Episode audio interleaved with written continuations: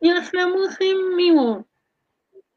¿Cuál es lo más interesante de la pantalla? Ahora sí ya. Muy buenas tardes a todos y a todas ustedes.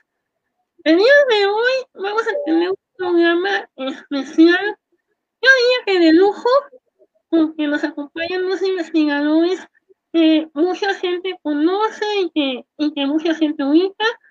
El día de ayer eh, hablamos de los jesuitas, pero el día de hoy vamos a continuar con nuestro tema, que es el tema de la secularización en México. Y precisamente nos acompaña un historiador que ha estudiado como nadie la iglesia del siglo XIX, que es el doctor Brian Conatun de la UAM Iztapalapa. Bienvenido, doctor. Muchísimas gracias, un gusto. Y también me acompaña un historiador que también tiene trabajos muy chidos sobre la historia de la iglesia en el siglo XIX. Tiene una biografía genialísima de Francisco de Vitocayo, el obispo Francisco Pablo Vázquez, que vamos a hablar de él más. Y también tiene varios artículos sobre, sobre la historia de la iglesia. Eh, si son de Puebla, a lo mejor no lo conocen, pero se los presento, me acompaña el doctor Sergio Rojas de la, de la UAP. Bienvenido, doctor. Gracias por la invitación, Francisco. Muchos saludos a todos. Y también, como ya sostuve, y por primera vez es un acontecimiento histórico, venía su cama mi compañero Sergio, que un día del año que prenda su cama porque nunca la prende. Bienvenido, Sergio. Gracias, Panchito. Bienvenidos, combatientes. Doctores, bienvenidos. Un gusto tenerlos aquí en el programa. Un placer. Entonces, como ya ven que ya tenemos, ya tenemos mucha gente conectada, vamos a, a iniciar. La iglesia, cuando estamos al siglo XIX, es un siglo extraño y hasta cierto punto medio confuso y se los digo yo que he intentado entrar al siglo y como hace lento, no lo entiendo. Y precisamente ayer estu estuvimos platicando con las varias Pech, eh, es otra gran historiadora del Colegio de México, y ella hablaba un poco sobre la iglesia en ese periodo. Sin embargo, tenemos que tener en cuenta que antes de las reformas hechas por los liberales como Farías, en especialidad Juárez, Leo y demás, estuvieron las reformas únicas. Y estas reformas causaron un debilitamiento, eh, digamos, debilitaron a la iglesia muy fuertemente. En, entonces, me gustaría empezar con, preguntándole al doctor Brian, ¿Cómo entra la iglesia al México independiente? Bueno, em, yo, yo, diría que eh, para mí em, lo que a veces se olvida en la independencia es que en muchos sentidos no consistió simplemente en el rompimiento eh, con España, sino que eh, implicó, eh, se dio en medio de una transformación eh, primero, bueno, podríamos decir para simplificar, del Estado, ¿no? Del Estado, de la creación de un Estado constitucional, de, de, la creación de ciudadanos con derechos, con todo un, conceptualización de modernización eh, del Estado y la ciudadanía. Entonces, esto implicó desde el 18 y continuó con la independencia de México, implicando una serie de reajustes entre la iglesia y el Estado, ¿no? Y em, estos reajustes em, eh, causaron fricciones en el siglo XVIII y seguirían causando fricciones en el México independiente, pero creo que podríamos ver como dos carriles, ¿no? Eh, un carril sería la continuidad de un profundo compromiso de la población y del Estado con la religión católica, de, con el clero y una serie de institucionalidades eh, que se heredaban eh, de la época colonial, ¿no? Pero por otro lado, este, había una serie de cuestiones, eh, algunas nuevas y otras que seguían sin hallar una solución, ¿no? Una nueva, si la Santa Sede reconocería a México independiente lo cual es un tema que Sergio conoce súper bien, este, y este, en el cual intervino Francisco Pablo Vázquez, que eh, conoce eh, perfectamente Sergio. Em, esto fue bastante difícil porque la Santa Sede eh, básicamente estaba sometida como una potencia menor, temporal, al poder de Francia y de España que eh, entraban a la Santa Alianza y que España tenía pretensiones de recuperar la soberanía sobre México. Entonces, iba a retrasarse hasta 1836, por ahí, la, el reconocimiento de la Santa Sede. 36, em, 37 se hace la transición. Este, mm, eh, con la misma transición a España este, al reconocimiento de la independencia. Entonces es un periodo muy largo, ¿no? Este, ahora, junto con eso, quedaron irresueltos problemas como eh, el ejercicio por el Estado mexicano independiente del patronato, una serie de derechos de injerencia en la vida em, eclesiástica y de las prácticas religiosas eh, en la sociedad, ¿no?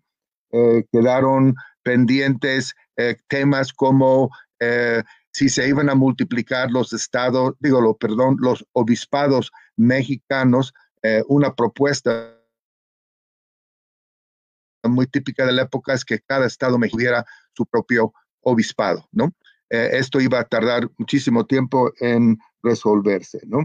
Eh, había otros temas mientras se dividieran los obispados que hacían o qué se hacía con los diezmos de los obispados en estados que no gozaban de un obispado propio, es decir, los dineros iban a salir de su estado e iban a ir a la sede del, obispado. Había otros temas que, bueno, no los voy a tratar de agotar, pero nada más para terminar, eh, pues había temas de la ética, em, eh, ¿qué, eh, ¿qué, era la ética de em, del una ética apropiada eh, para la época, si realmente se comportaban debidamente, si realmente en sus prédicas el contenido ético eh, tenía un papel principal eh, o era más bien una prédica orientada a la liturgia, etcétera, pero digamos a prácticas más rutineras, más rutinarias, ¿no? Este, había el problema de la educación.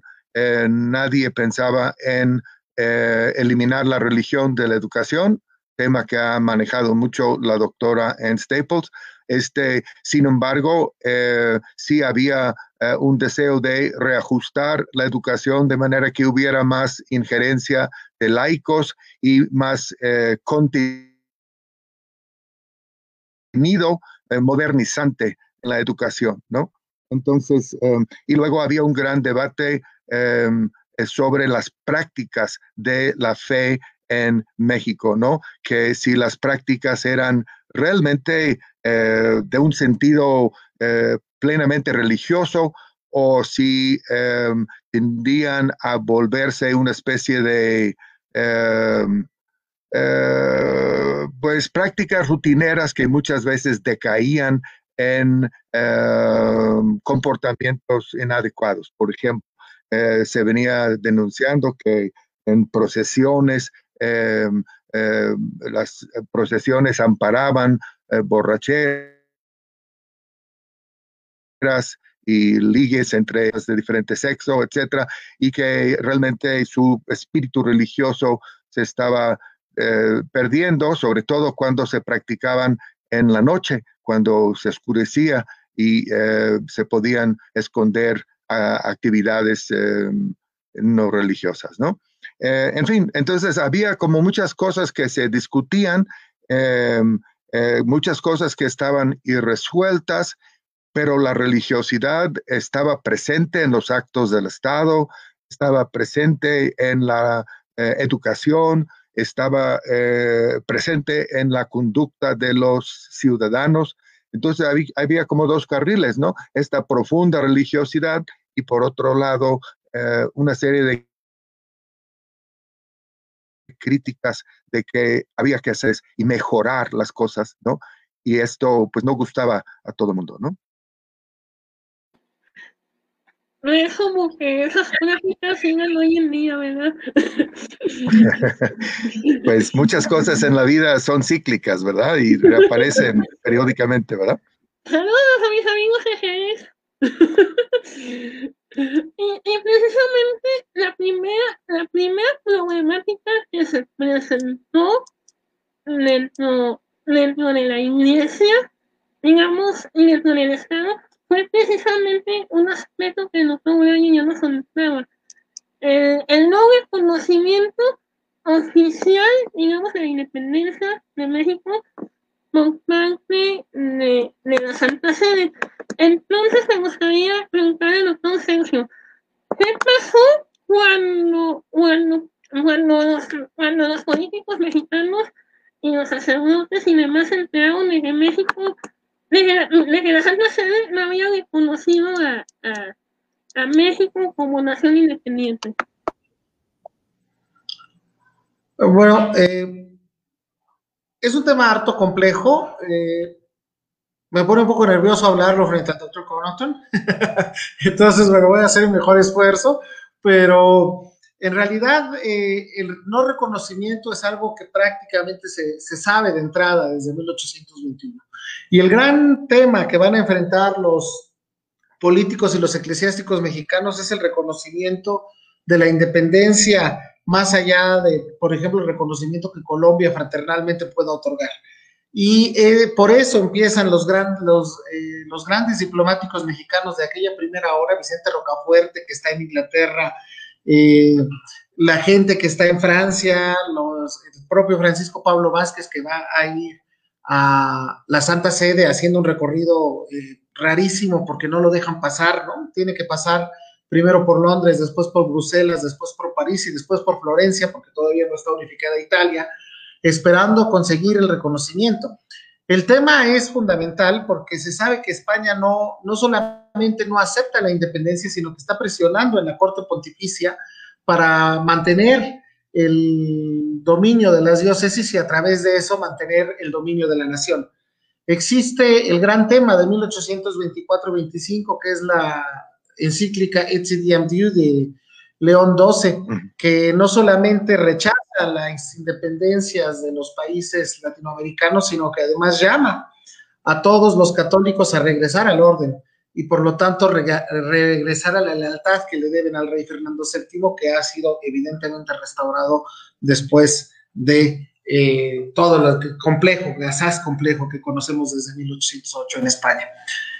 Esa llamada, sin embargo, enfrenta una de las primeras grandes pruebas que el siglo XIX le va a ofrecer a la Iglesia Católica, a la política y en general a la formación de una opinión pública, que es el debate, el debate público que se va a abrir en el país no solamente en México, pero bueno, nos vamos a enfocar en México, porque es un momento fundamental para definir las posiciones que el clero y los políticos mexicanos van a tomar frente a actores eclesiásticos que vienen de la misma Roma. Y en ese momento ocurre algo verdaderamente interesante que va a marcar el siglo XIX en distintas etapas, que ya se tenía como antecedente la Junta Diocesana de 22, pero que se responde a través de la unión. Responden todos diciendo, a ver, no es que el Papa se haya equivocado, es, tirarse un tiro en el, pegarse tiro en el pie, es decir, que al Papa lo han informado mal. Que además eso es parte de la vieja costumbre novohispana, ¿no? El rey no se equivoca, al rey le informan mal, el rey no se enteró, pero el rey no se equivoca. Y entonces eh, ocurre lo mismo, pero esta vez con el Papa León. El Papa estaba informado y los secuaces de la corte española en Roma están engañándolo y lo están engañándolo diciéndole que en México no solamente queremos la independencia, sino que queremos el cisma. Y el querer el cisma es romper con la Iglesia Católica. Y entonces, en ese momento, los católicos mexicanos, obispos, los pocos que quedan, eh, está, por ejemplo, Antonio Joaquín Pérez Martínez en Puebla, eh, el obispo todavía Cruz, Guadalajara, eh, Cruz Ruiz en Guadalajara, llaman a la Santa Sede a reconsiderar su opinión y ratifican su voluntad de permanecer independientes. No se diga los cabildos mexicanos, ¿no? Que desde Durango hasta Yucatán todos manifiestan su adhesión a la independencia, que además lo hacen de una forma muy gráfica, poniendo el escudo de las armas mexicanas por encima de las armas españolas. Si ustedes ven la Catedral de Mérida y si no lo googleenla al rato, eh, tiene las armas mexicanas y es una manifestación el 23 precisamente de que si bien no hay reconocimiento internacional, el clero mexicano se ha volcado plenamente a defender la independencia. Entonces ese es un primer momento fundamental para entender esta problemática. Y un segundo momento, pues sí, es ya directamente la gestión diplomática de 2531 de Pablo Vázquez, donde está consiguiendo o está buscando tres cosas, no todas las va a conseguir. El reconocimiento de la independencia por la Santa Sede, bajo un problema de realpolitik. Si la Santa Sede acepta, España va a tener que aceptar porque es un reino católico. Saben, y lo sabe Lucas Alamán, ¿no? Que tenemos su correspondencia abundante, sabe que es una cruzada prácticamente imposible, pero no por ello dejan de dar la batalla. Buscan también que se reconozca la completa independencia de la Iglesia mexicana con respecto al poder civil y finalmente buscan el nombramiento de obispos. En ese tema del nombramiento de obispos, que Alfonso Alcalá Alvarado trabajó magníficamente desde 1967, eh, tratándolo como un caso de conciencia de la Santa Sede, se empieza a plantear una problemática que va a estructurar al mundo católico en aquellos años. Eh, y que además Pablo Vázquez eh, lo va a jugar de un modo, las cartas de un modo bastante interesante, porque finalmente hay una presión diplomática y una amenaza religiosa. Les dice, a ver, nosotros queremos permanecer fieles y yo no tengo la menor duda de que buscan mantener una iglesia ortodoxa, pero sin pastores, recordemos, lo dijo ayer la doctora Anne Staples, en 1829 no tenemos ya obispos, en ninguno en el país y eso complica la administración evidentemente de la iglesia y no hay funciones de liderazgo episcopal. Si no tenemos obispos, vamos a tener que crear una nueva jerarquía. ¿Y eso qué significa? Pues es una amenaza de cisma. Si ustedes no nos dan unos obispos precisamente católicos que mantengan la sucesión apostólica, nosotros vamos a tener que buscar nuevos modelos. Y todavía insiste Pablo Vázquez como Inglaterra, o sea, deja caer la amenaza completa.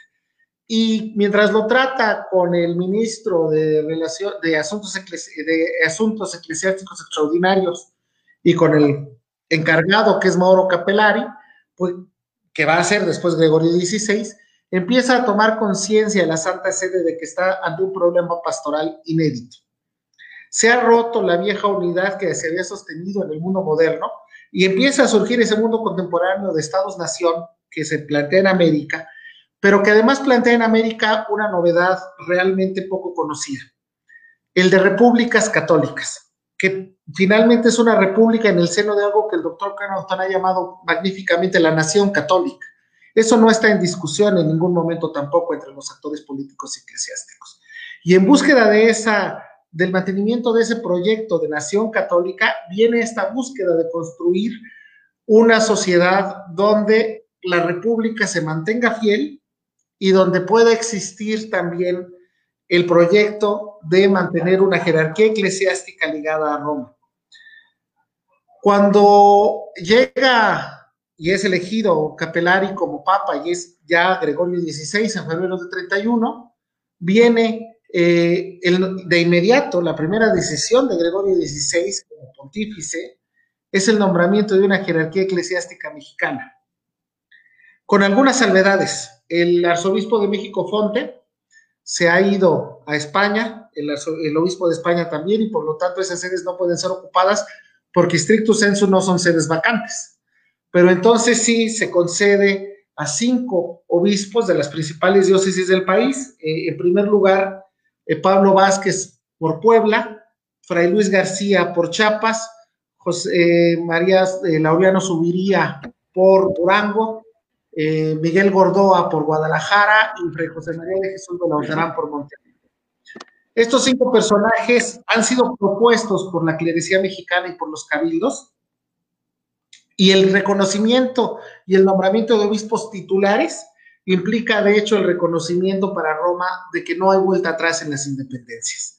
Y en ese sentido, lo que sigue es prácticamente ya una negociación larga de cinco años entre el 31 y 36, pero que en realidad ha cantado ya su suerte a partir de 1831 y que representa básicamente el reconocimiento de las potencias europeas, primero, de que las independencias de las naciones americanas son irreversibles y por eso hay ya nombramientos episcopales para Colombia y para Chile, como para México, pero también el reconocimiento de que España ha perdido la hegemonía del mundo americano.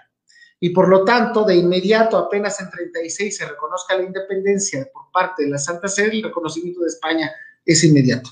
De modo que lo que ocurre en 31 es fundamental como proceso diplomático para consolidar un proyecto de nación católica y un proyecto de nación que tiene dos grandes consensos que nadie discute, por lo menos hasta la reforma liberal. La forma republicana de nación y el catolicismo intolerante como base fundacional de la República Mexicana.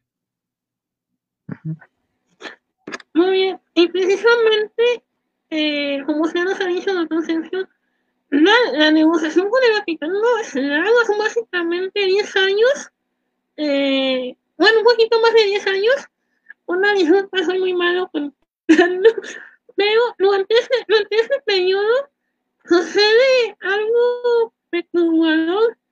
Eh, los estados empiezan a proponer sedes para la diócesis.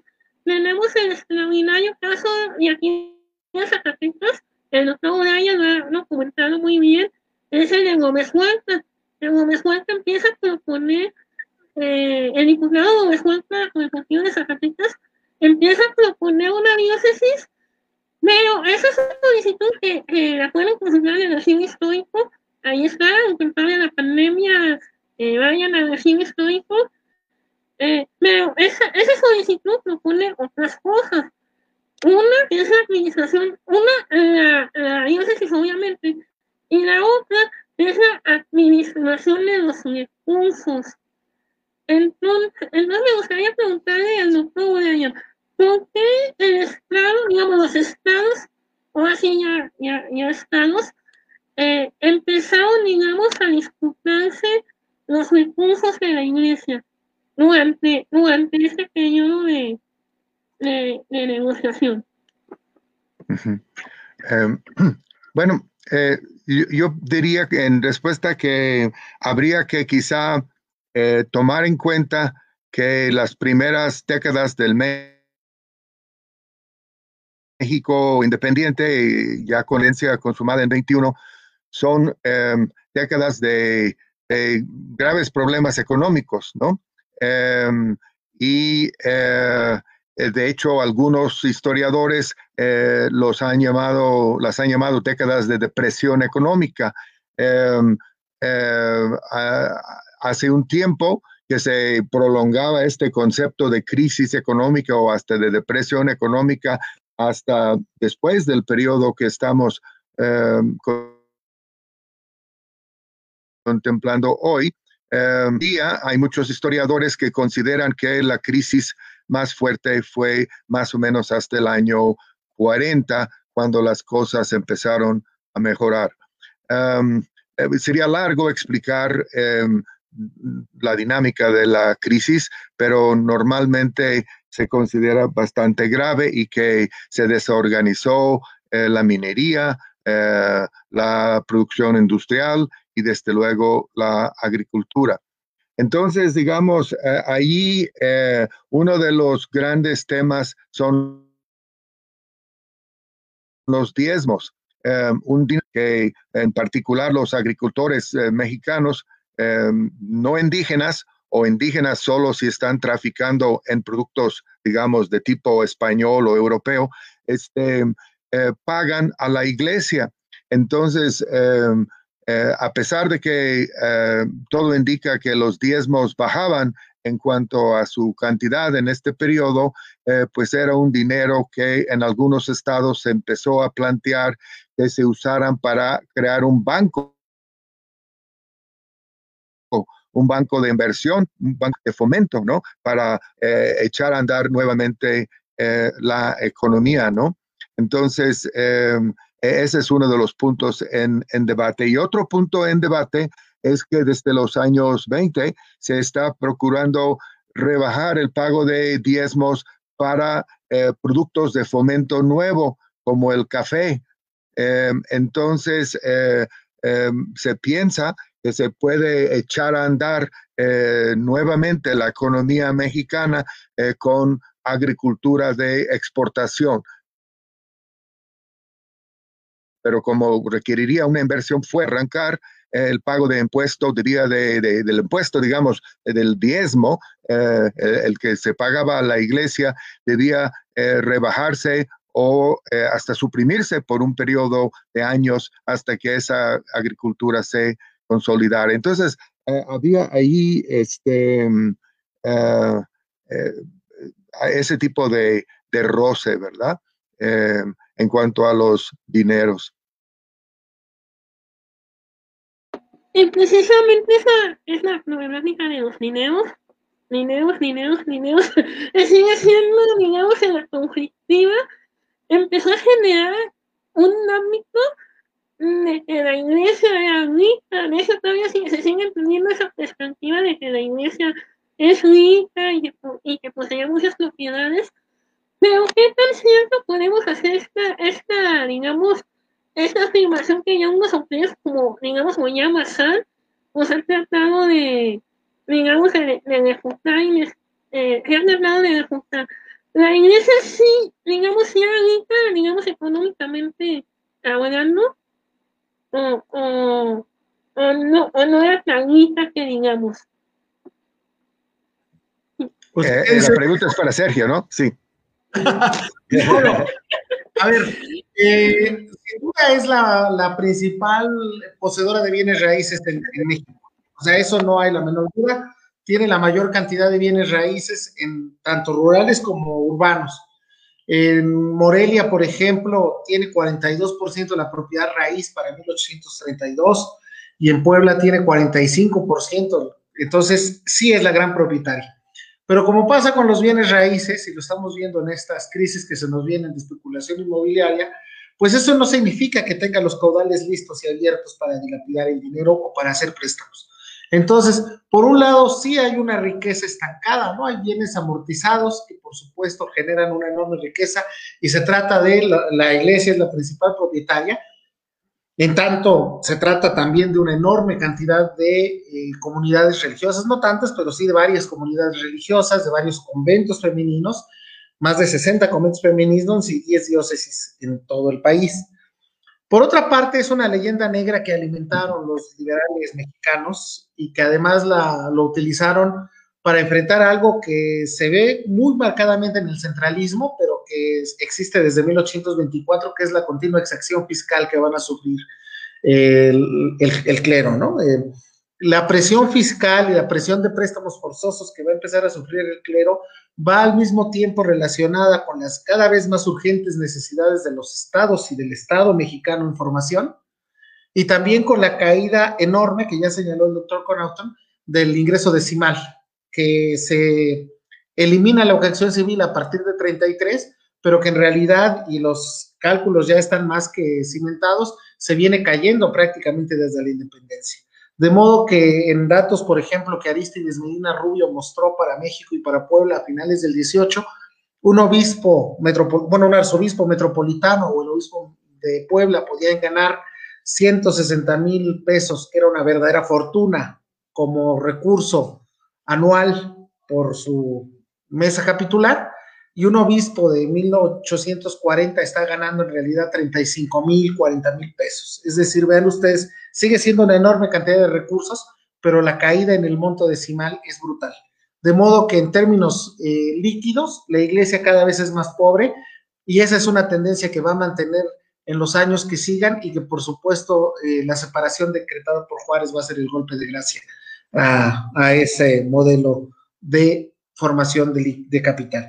Y por otro lado, efectivamente, la continua presión sobre préstamos pues va a terminar haciendo, primero que se pierdan, porque en los 20 la iglesia sí que presta dinero y sí que intenta pasar recursos, por ejemplo, en Guadalajara eh, los diezmos se reparten incluso un poco con Aguascalientes, se manda un poco a Zacatecas, siempre menos de lo necesario, pero sí hay un intento en el primer federalismo de repartir la riqueza que se genera por diezmos y posteriormente los préstamos pues van a empezar a escasear, a escasear hasta que se llega a propuestas efectivamente como un banco patriótico del clero mexicano en 1838, que es como una renovación del banco que había planteado eh, de avío en 1834-32 eh, Lucas Alamán, y finalmente la completa negativa a préstamos que va a terminar llevando a conflictos como el de 1847, en donde la iglesia le dice, te quisiera prestar, pero no tengo. Y tal vez sí hay caudales, ¿no? Irizarry, el vicario capitular, obispo impartibus de Cesarea, sí, sabe que tiene recursos, presta, pero eso le cuesta después el arzobispado. Entonces, hay realmente sí una leyenda negra, al mismo tiempo hay una iglesia propietaria, pero también una iglesia que está viendo mermados sus caudales constantemente por la presión de los gobiernos y también por la caída de la extensión decimal, que era el dinero que solían tener líquido cotidianamente en las catedrales. Sí, y sobre todo, eh, y sobre todo esta, eh, digamos, esas percepciones que la iglesia escrita, precisamente, eh, como bien lo decía el doctor Sergio, van a más que se proponga proyectos como el de Salinas, es un proyecto más o menos, es como que más o menos eh, se pretendía hacer un de avión aquí en Zacatecas con los recursos que tenía el pleno. Al último no se llevó, eh, al último no se llevó a cabo ese banco porque básicamente se hizo en 1834. Pero antes de, llegar a 34 me gustaría preguntar al doctor Conaton, ¿qué pasa en el 33 con Gómez Farías? Es un tema interesantísimo. Uh, bueno, eh, creo que hay uh, toda una serie de, eh, de, intentos de ajuste, ¿verdad? De eh, suprimir el, pago del diezmo, ¿verdad? De obligar a los obispos a nombrar párrocos ya en propiedad, como se llamaba, en, en las parroquias, este, uh, uh, pues se, se, se saca, eh, se discute una desamortización que, que, luego no se procede. Este, entonces, como que eh, ya, ya se está viendo cómo realmente yo creo que en general eh, como que subordinar la iglesia como una estructura eh, institucional a los intereses del Estado y de la promoción económica eh, de México, ¿no? Y esto, esto va a levantar eh, pues gran resistencia, ¿no? Em, y este, y como sabemos, ese gobierno y a través de los estados, sus aliados van a soler caer, ¿verdad? Este, eh, sin embargo, eh, me parece es importante notar, y esto lo, lo, mencionó mucho, se quejó mucho de ello el obispo Belaunzarán de, de, Linares, de Monterrey, este, em, eh, los nuevos gobiernos después de la caída del gobierno reformista de Gómez Farías, este, no revierten, no revierten las reformas, ¿no? Em, eh, entonces, eh, eh, durante una serie de años, em, la iglesia mexicana suele aceptar esto, ¿no? El que se quejó repetidamente de 65 fue este Belauzarán, este, y finalmente renunció a su obispado como queja por la situación. Em, en el caso de Francisco Pablo Vázquez, como Sergio sabe, eh, él esperó hasta 1840 para denunciar la situación. Este, y eh, cuando lo hizo, dijo que había guardado prudencia porque no quería poner en peligro el Estado mexicano con un, eh, entre el clero y el Estado, ¿no? Em, pero que se quejó de que la iglesia para el año 40 prácticamente estaba inhabilitada para llevar a cabo sus múltiples funciones en la sociedad mexicana de ese momento, ¿no? Entonces, em, sí hay soterrado ahí, porque soterrado porque muchas veces no se ha sacado a flote que em, la caída del gobierno de Gómez Farías em, eh, a nivel federal no es el, el fin eh, durante, digamos, podría uno pensar que en el gobierno centralista, em, pues todo se resolvió a favor de la iglesia institucional. Pero no fue así, y tan fue así que eh, obispos y otros portavoces de la iglesia empezaron poco a poco a sacar esto como un tema principal. Eh, yo publiqué un artículo en, em, en historias donde eh, en el título puse una frase de, eh, de Belaún que él habla de la metamorfosis de nuestra nación, es decir, la, amar, la amargura que eh, expresaba el Sarán es que México seguía liberales en el poder o, o, no tan liberales en el poder, seguía en el camino de esta pretendida modernización de la sociedad que supeditaba a la iglesia y como lo diría eh, Francisco Pablo Vázquez en, en 40, inhábil en cierta forma eh, a la iglesia para seguir con las prácticas. Hay que recordar que la iglesia eh, llevaba a cabo muchas funciones de beneficencia, social, eh, muchas funciones educativas, em, aparte de las funciones litúrgicas que solían ser en este periodo más espléndidas, más espléndidas de lo que sucedería después, ¿verdad? Entonces, em, eh, em, en ese sentido hay una continuidad, ¿no? Que es realmente importante hablar. Y precisamente todas estas reformas que, promueve Farías eran, digamos, algunas reformas que después varios autores criticaron. Ahí, por ejemplo, el autor Stein criticaba mucho la, la de la educación, que, decían que, decía que la iglesia era monopólica de, de la educación. Pero todo eso también genera el federalismo vaya decayendo, decayendo, y que en 1936 llegue el centralismo. Ese tema lo vamos a ver mañana con el todo parte y dando más a detalle. Pero, eh, ¿cómo fue la relación, doctor Sergio, entre el centralismo y, y la iglesia que ya, que ya venía muy, muy afectada desde muchísimo antes del federalismo? Bueno, yo creo que, más o menos ya nos lo señaló un poco el doctor Conapton y más bien es dar continuidad a lo que él mismo ha señalado ya. Eh, la iglesia, después de la primera reforma liberal de 33-34, no vuelve eh, con la caída de Gómez Farías a ese viejo estado original, ¿no? Digamos que es el momento en que la iglesia pierde la inocencia, pero más que la inocencia pierde la esperanza en que pueda volver a encontrar esos puntos de unión y de unidad con, el Estado mexicano. Y el centralismo va a ser básicamente un periodo en esos tres centralismos en donde vamos a tener una iglesia que está buscando mantener su preeminencia social a pesar del embate económico que ha estado sufriendo, que va a buscar reestructurar, a veces con éxito, muchas veces sin él, sus capacidades educativas. El ejemplo más preclaro es la reorganización del seminario de Michoacán, que es el más estudiado, sin lugar a dudas. Y finalmente también el interés por mantener la jurisdicción eclesiástica en el marco de sus propios márgenes de acción. Eh, esto se ve muy claro, por ejemplo, eh, en el Archivo General de la Nación y en los expedientes de justicia y negocios eclesiásticos.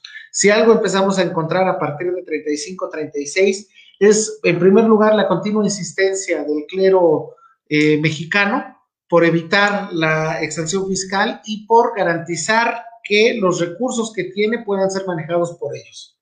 Esto es un tema fundamental porque hablar de los recursos finalmente también implicaba atarle o no las manos a la Iglesia Católica para la reconstrucción de sus propias organizaciones eclesiales. Por eso insisten tanto en ya no conceder préstamos, porque además tienen la vieja experiencia desde los estados en 25, 26 y 27 de que no les van a pagar. Es decir, los préstamos son préstamos a fondo perdido y los obispos y los canónigos lo saben con toda claridad. Entonces, claro, entran en un juego a veces perverso de te presto, pero me ayudas, y ese juego que tristemente, como dirías tú, Francisco, sigue tan actual, pero que mantiene finalmente una lógica de favores que termina afectando la posición de la Iglesia mexicana. En segundo lugar, el centralismo va a vivir también iniciativas de parte del Estado mexicano por intentar controlar o por intentar incidir en la vieja disciplina eclesiástica, pero ojo, eso no es una novedad del centralismo. Al contrario, y eso Charles Hay lo ha mostrado magníficamente. Los centralistas están manteniendo una continuidad y son los verdaderos continuistas del proyecto borbónico. Ellos creen, y lo creen mucho sinceramente, que la reforma de la iglesia es una cuestión absolutamente ligada al bien civil. Y por lo tanto empiezan intereses como la fundación del Obispado de California, donde consiguen ahí sí obtener una unión y una vinculación de intereses. El Estado mexicano, que ya enfrentó la eh, afectación de los bienes de California, de los viejos jesuitas expulsos, de las temporalidades, tiene que reconstruir una iglesia para mantener la soberanía del Estado Nacional en un territorio que cada vez más está siendo invadido por los años.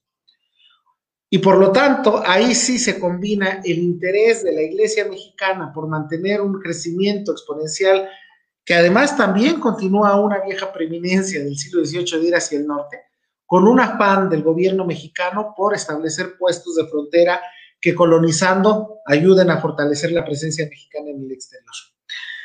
Esa presión va a continuar en algunos otros lugares con mucho menor éxito.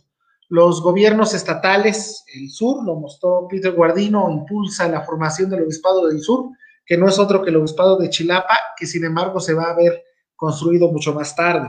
Pero hay ese interés en los obispados, que es un tema que no hay que perder de vista porque tiene que ver con la administración diocesana, con la organización territorial de la Iglesia y del Estado mexicano y también con la jurisdicción eclesial. Y finalmente, la Iglesia mexicana va a enfrentar este periodo como un momento donde tiene que delimitar muy bien su posición frente a la presidencia de la República y los grupos y actores sociales que están en torno a ella. Desde 1834, cuando el plan de Cuernavaca, pues se le acusa por muchos liberales de ser uno de los grandes incitadores de haber impulsado el levantamiento, ¿no? En ocasiones sí, en ocasiones no. Está el levantamiento famoso en Ecatzingo del cura de las piedras, que a veces puede parecer anecdótico, pero nos muestra muy bien el estado en el que se encontraba el clero en ese momento. El párroco de Ecatzingo, que es una parroquia a las faldas del volcán del lado del Valle de México, proclama que la república no sirve de nada, que hay que llamar por lo tanto una monarquía y hay que traer de vuelta a los hijos de Moctezuma. Eso, evidentemente, Pablo Vázquez, cuando se entera, le dice, a ver, espérate tantito, este señor se fue por la libre, yo no tengo nada que ver. Pero esos pequeños detalles, que sin duda podemos encontrar en distintas parroquias de, de nuestras diócesis en general, pues van dando pie a, también a una sentimiento de traición que el poder civil está sintiendo sobre el clero. Y en esa delimitación de la opinión pública inicia finalmente la tercera gran arena pública que va a enfrentar el clero en esos años, ¿no? Que es la crítica mordaz del, del periodismo mexicano y de los grandes liberales mexicanos que van a hacer ahí sí del anticlericalismo un gran tema y que va a explotar finalmente precisamente cuando se funde, cuando se restablezca el federalismo con la rebelión de los polvos.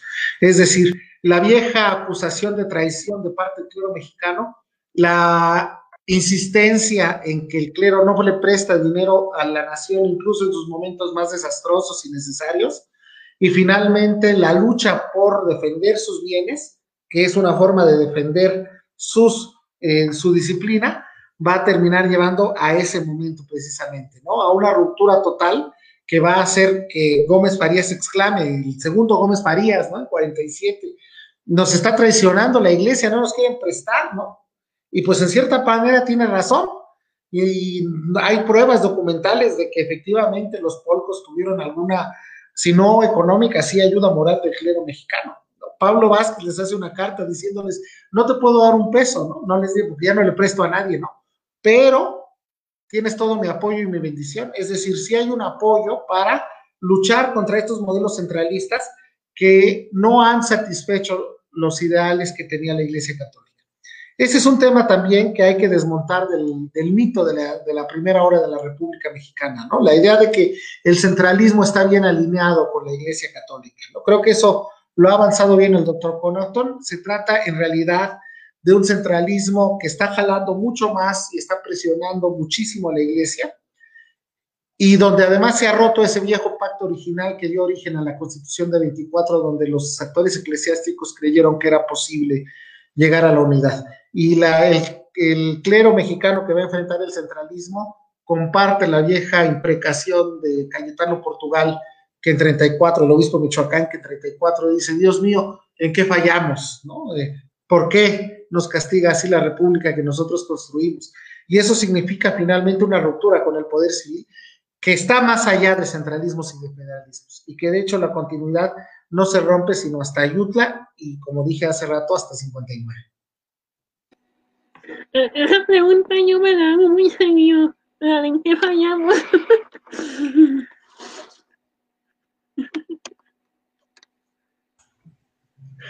Yo creo que todos nos la hacemos, ¿no?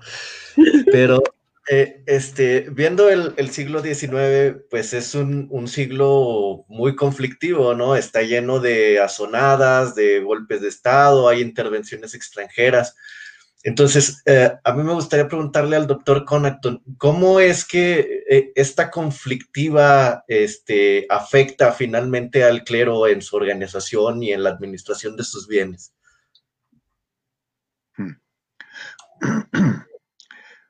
Bueno, em, eh, es quizás una pregunta demasiado compleja para responder rápidamente, ¿verdad?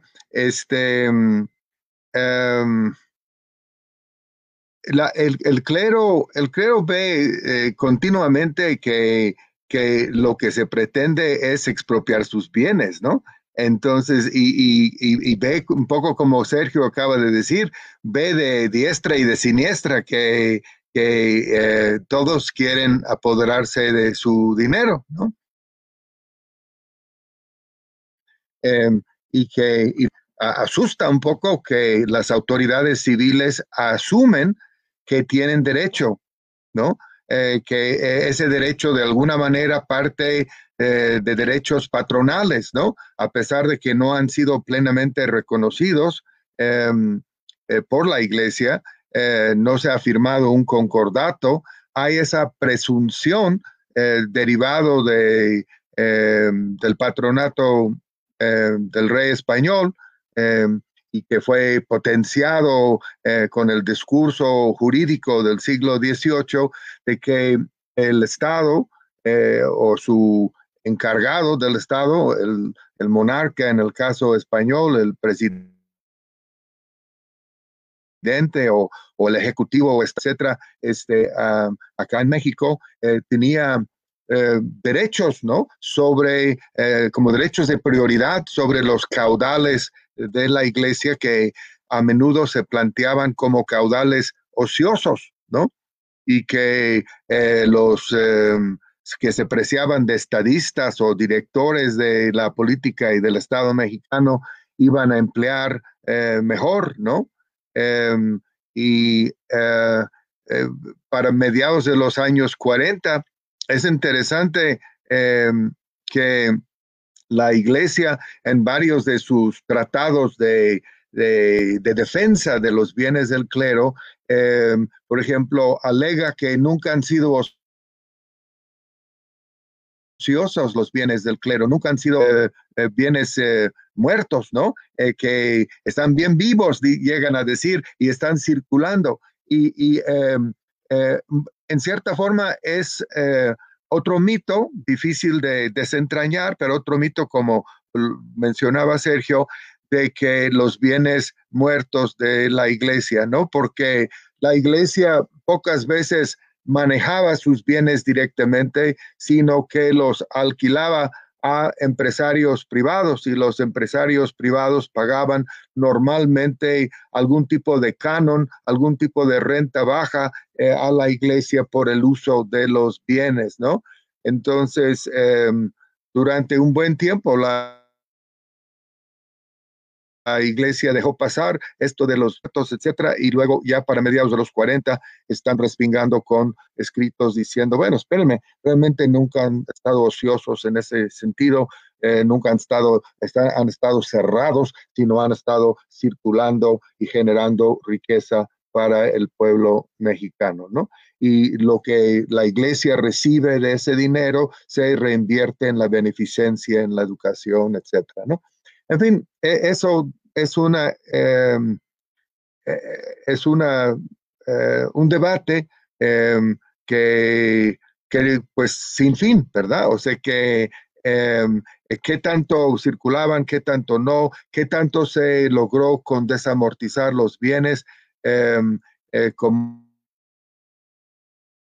como argumentó Jean Basanti, otro Olton, etcétera, pues luego pasaron los bienes de la iglesia como grandes fincas a, manos privadas, ¿no? Eh, no empezaron a circular entre el pueblo, ¿no? Em, como en sentido lato, ¿no?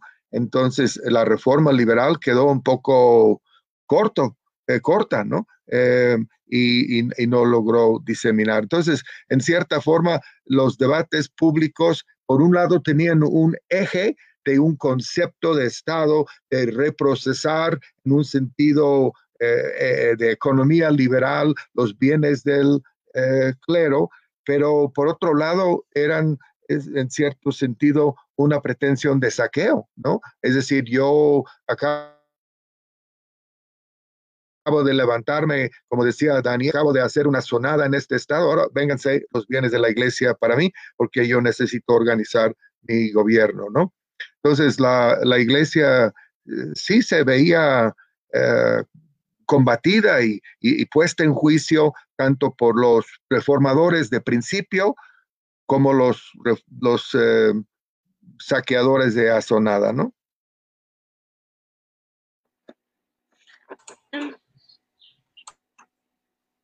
Ah, no, pensé que iban a decir algo.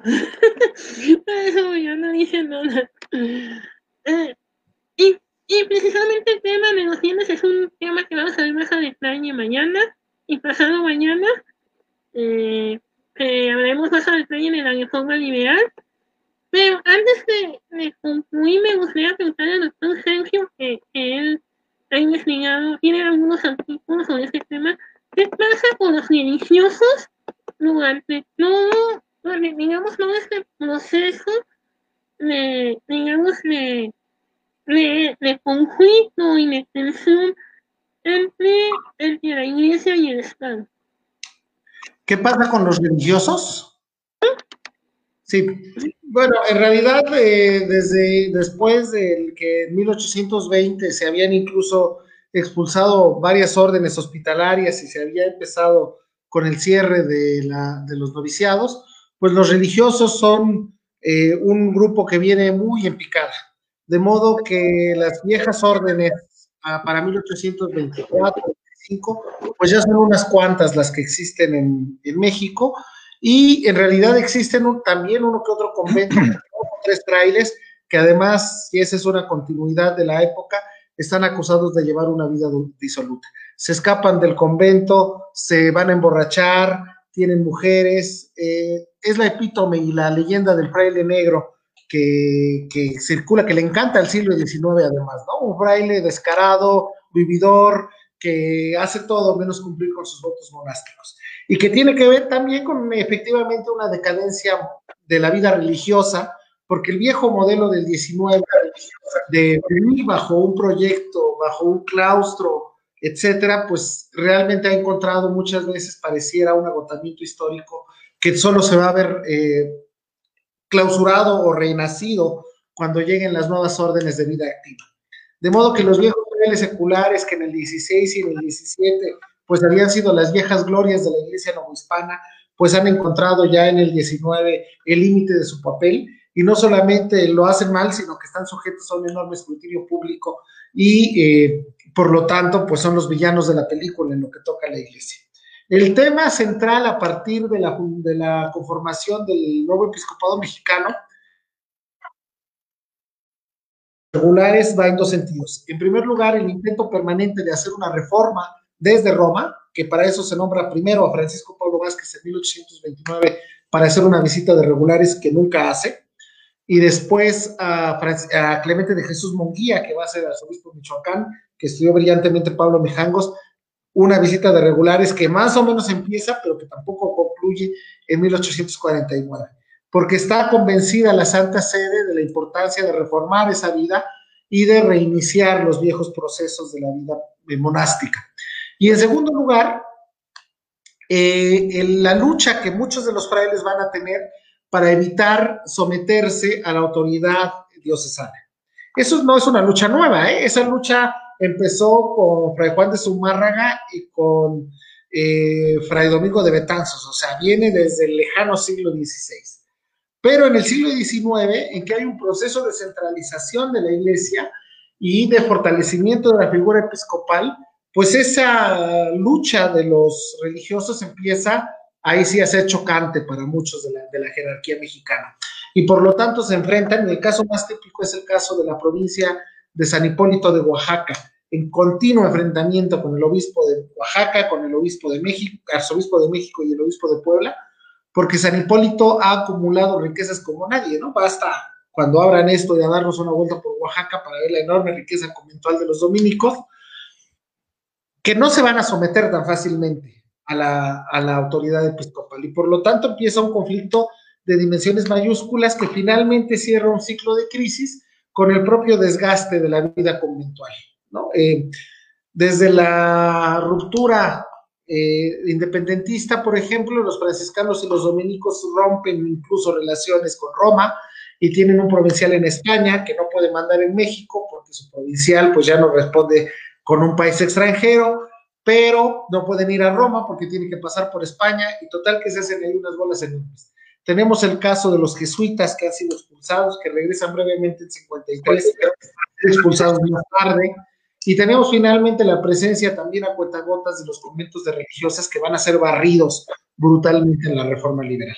De modo que la vida de los regulares pues es una continua crisis a lo largo del siglo XIX, desde la crítica que se ejerce, eh, la imposibilidad de mantener vigente el ideal de vida monástica, las dificultades que enfrentan con los ordinarios y finalmente sus propios procesos de renovación que van a tardar en fortalecerse y que van a llevar, por ejemplo, a que la provincia franciscana, la provincia dominica y la provincia agustina sean restauradas en México a principios del siglo XX en, los tiempos de Don Porfirio. Entonces, pues sí, o sea, hacer una historia de religiosos es apostarle a encontrar que estuvo mal en la iglesia mexicana eh, y buscar a, los gatos negros ¿no? de aquella época. Eso me fascina porque estoy haciendo mi tesis de los dominicos. Eso Entonces ya para casi terminar, porque ya, ya son la una de la tarde, eh, me gustaría terminar con la, con la pregunta del millón. Eh, ¿Se podría hablar de una, de una secularización, digamos, en, en la primera mitad del siglo XIX, no todo un año? Bueno, eh,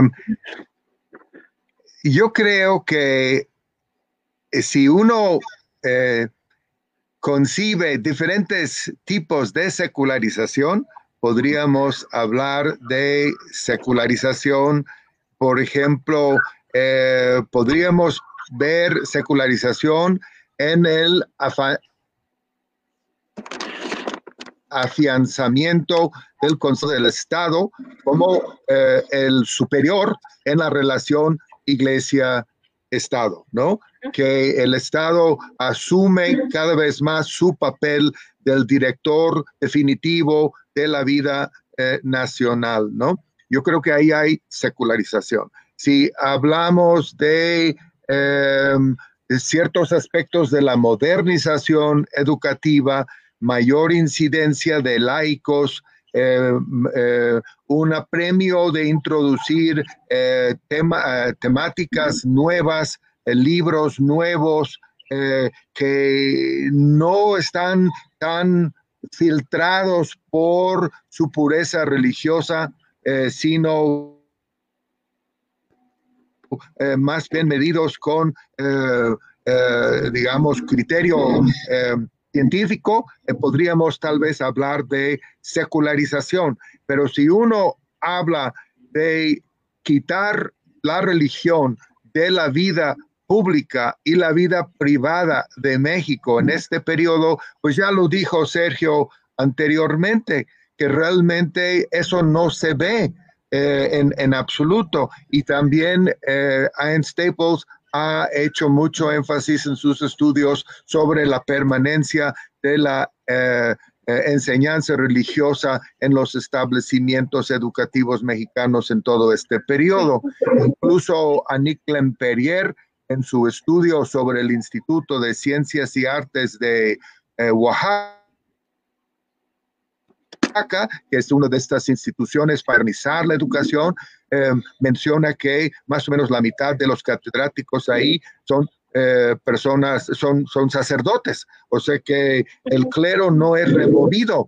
Eh, hay anticlericalismo que tiende a crecer por las resistencias a, la, a los múltiples ajustes del clero, pero hay una aceptación de la presencia del clero, de su necesidad y desde luego de la religión. Entonces, eh, en ese sentido, yo creo que a veces se ha exagerado la idea de secularización. Se, ha querido que abarque todo, ¿no? Y de, principio a fin y de cabo a rabo, y, no creo que haya sido así. Coincido con Sergio al respecto. Eh, y también ya la última pregunta para el doctor Sergio. Eh, me gustaría preguntarle a usted cree que, bueno, usted cree que la, digamos que la secularización es, bueno, que la media secularización que se dio en, el México independiente es, digamos, en todas las fases para la secularización juarista que se va a dar, digamos, casi casi de inmediato bueno, más, yo creo que ahí sí coincido con el doctor Connaughton, habría que tener mucho cuidado con el concepto de secularización y no buscarlo siempre en todo.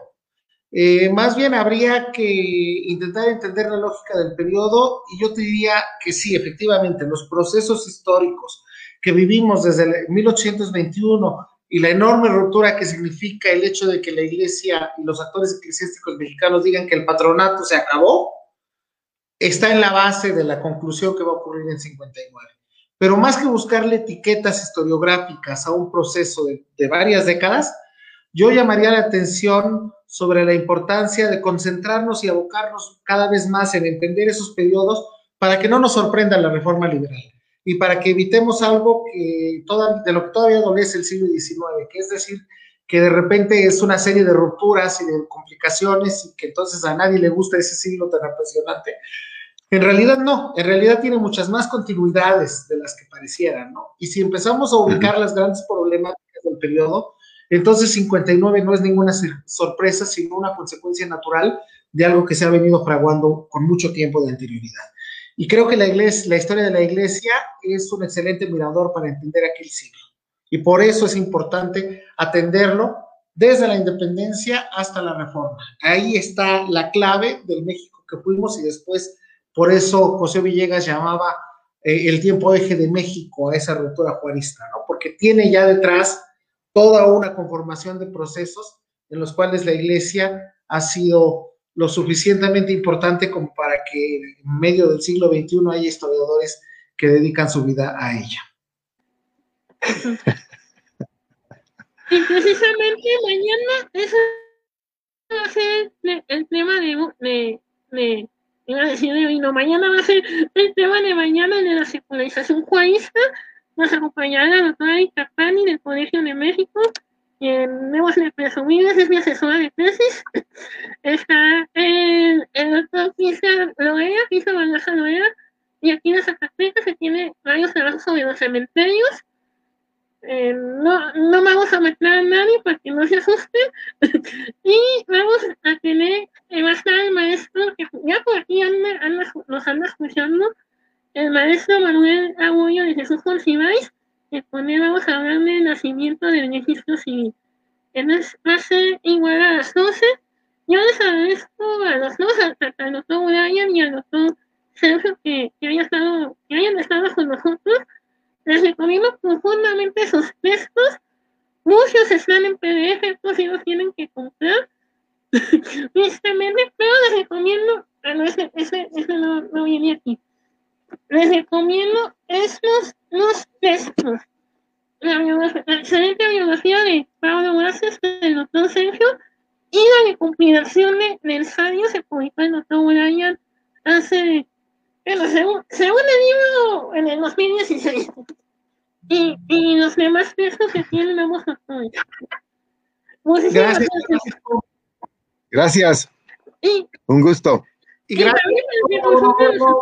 también Estamos en contacto. Hasta luego, muchísimas gracias. Hasta luego. Gracias. Buenas tardes.